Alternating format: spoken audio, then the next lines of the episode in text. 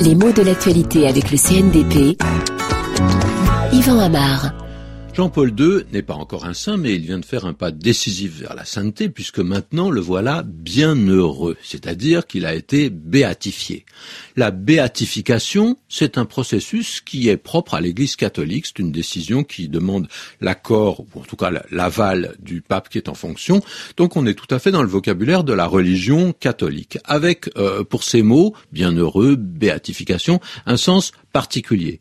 Un bienheureux, eh bien, c'est celui ou celle dont on peut dire qu'il a vécu une vie conforme à la religion chrétienne, conforme aux principes du Christ.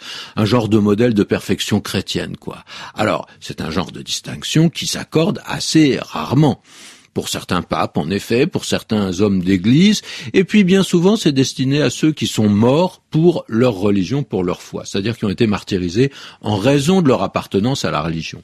Donc euh, il s'agit à la fois de célébrer le courage et la profondeur de leur attachement chrétien, puisque même devant la mort, devant la menace de la torture et devant la torture elle-même et la souffrance physique, ils n'ont pas abjurer leur foi.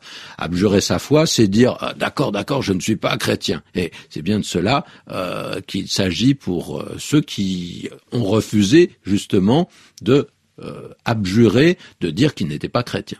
Alors revenons sur les mots qui nous ont conduits là. Il faut être béatifié pour devenir bienheureux. Les deux termes renvoient à la même idée de bonheur. Il s'agit du bonheur suprême, hein, éternel. Beatus veut dire heureux en latin. Seulement attention, en français, le mot bienheureux peut être utilisé hors de son contexte religieux, avec un sens superlatif par rapport à heureux. Cela peut arriver quand on se sert de cet adverbe pour former un mot nouveau, et euh, le superlatif va opérer comme un saut dans une nouvelle catégorie. On remarque ça avec un autre mot, non seulement on parle de son aimé, on peut parler aussi de son bien-aimé. Ma bien-aimée, c'est l'élu de mon cœur. Ce n'est pas juste que je l'aime beaucoup, c'est que c'est la seule à être aimée à ce point par moi. Alors pour bienheureux, on assiste à un glissement de sens un peu similaire.